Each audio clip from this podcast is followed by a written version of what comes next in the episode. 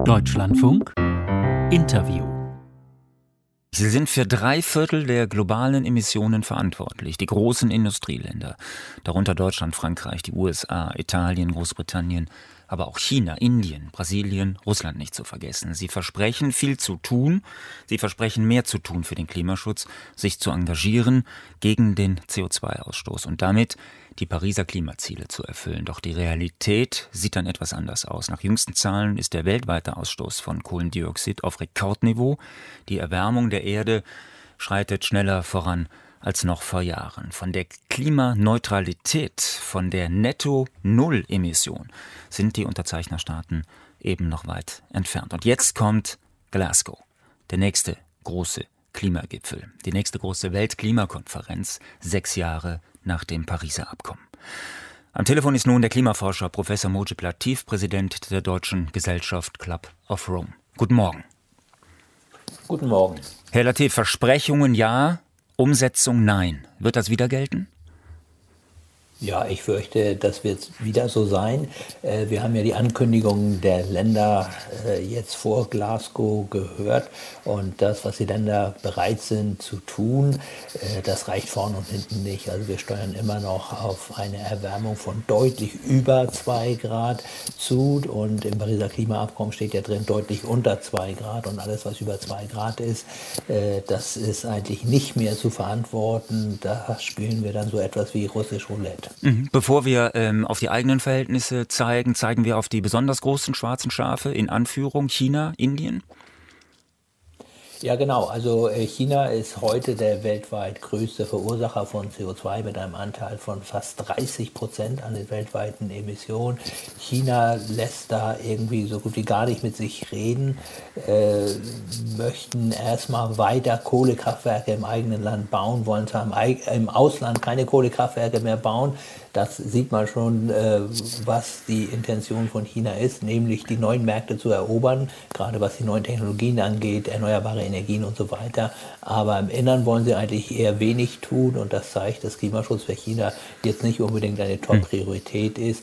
Indien ist immer noch äh, relativ weit unten, was den Pro-Kopf-Ausstoß angeht. Aber wenn Indien jetzt den Weg geht, den viele Industrieländer gegangen sind, das heißt auch den Weg über fossile Brennstoffe, insbesondere über Kohle, dann können wir wirklich die ganzen Pariser Klimaziele in die Tonne treten. Umso wichtiger wäre es jetzt hier gerade China äh, dabei zu unterstützen, nicht äh, in die fossile Welt einzusteigen, sondern in die erneuerbare.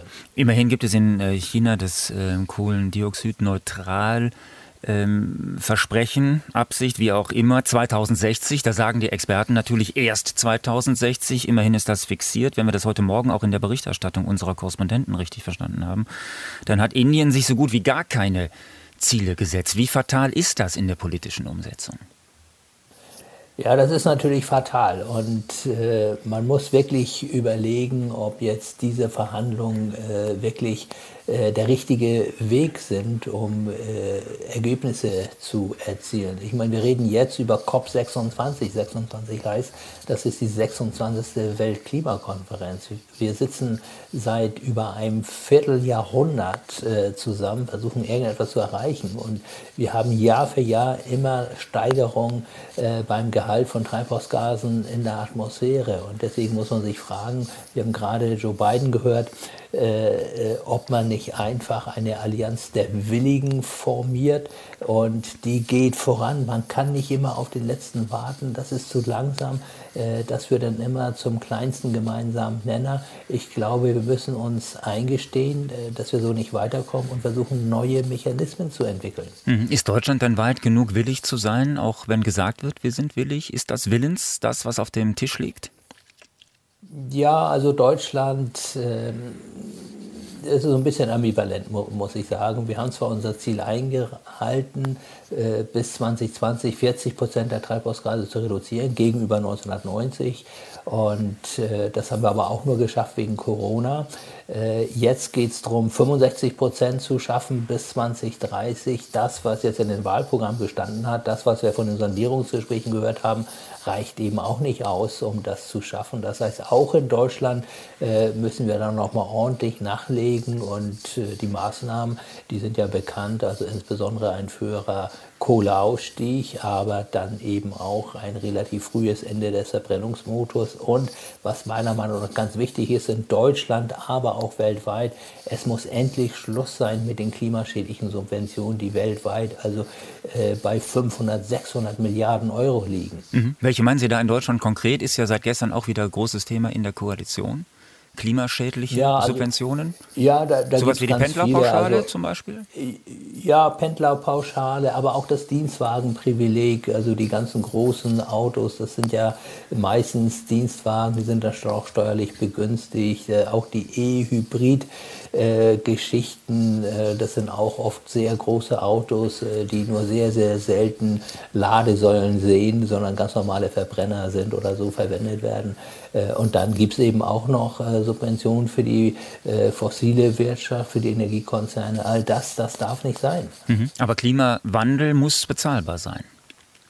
Ja, Klimawandel muss bezahlbar sein, deswegen sage ich ja, äh, man muss die klimaschädlichen Subventionen abbauen, dann hat man nämlich tatsächlich dann auch Geld zur Verfügung für Investitionen. Aber, und äh, das ist ganz wichtig, es muss eben eine soziale Komponente geben. Also man kann nicht einfach nur äh, CO2 bepreisen und dann müssen die Leute zusehen, insbesondere die armen Leute, wie sie damit zurechtkommen. Und das fehlt meiner Meinung nach. Das war meiner Meinung nach auch ein großer Webfehler äh, beim deutschen Klimaschutzgesetz, dass es keine soziale Komponente gegeben hat. Und die ist dringend erforderlich, sonst werden wir niemals eine breite Akzeptanz in der Bevölkerung Bevölkerung bekommen. Darüber wird jetzt diskutiert, Herr Latif. Ähm, vielleicht noch ein anderer Punkt. Ähm, Wirtschaftsexperten, die das aus einer anderen Blickrichtung sehen, sagen, die G20-Staaten müssten, also die großen Industriestaaten, äh, dürften 2050 ähm, im Schnitt mindestens 4 Prozent ihrer Wirtschaftsleistung pro Jahr einbüßen, wenn man diesen Klimazielen näher kommt, wenn man sie erreichen will, so zumindest wie sie in Paris definiert sind. Und bis 2100 da werden wir beide nicht mehr auf der Welt sein mit großer Wahrscheinlichkeit, dennoch die Zahl sogar 8 Prozent. Das heißt, Einschränkungen, weniger Wirtschaft, weniger Arbeit. Ist das der Preis des Klimaschutzes? Nein, es ist ja genau umgekehrt. Äh, es ist tatsächlich so, dass äh, ein ungebremster Klimawandel äh, uns möglicherweise in eine weltweite Rezession führen würde. Das hat Niklas Stern der ja berühmt geworden ist durch den Stern-Bericht 2006, äh, jetzt nochmal deutlich äh, gemacht. Äh, und wir sehen es ja heute schon. Wir sehen ja, dass in der Wirtschaft jetzt schon gefordert wird. Vor ein paar Wochen hat der BDI ja nochmal deutlich an die künftige Bundesregierung die Forderung gestellt, endlich die Rahmenbedingungen so zu setzen, dass Klimaschutz auch umgesetzt werden kann. Weil es geht hier wirklich um die Zukunft unseres Wohlstands. Wir werden unseren Wohlstand nicht behaupten können, wenn wir an den alten Technologien festhalten. Äh, China äh, hat das begriffen äh, und versucht jetzt wirklich die neuen Märkte zu erobern. Und wenn wir hm. schlafen, wenn wir da nicht vorne auf der Lokomotive sitzen, dann werden wir wirklich ganz, ganz große wirtschaftliche Einbußen haben. Und das hat Joe Biden ja auch gesagt, anlässlich äh, des Online-Gipfels, äh, den er im April einberufen hatte.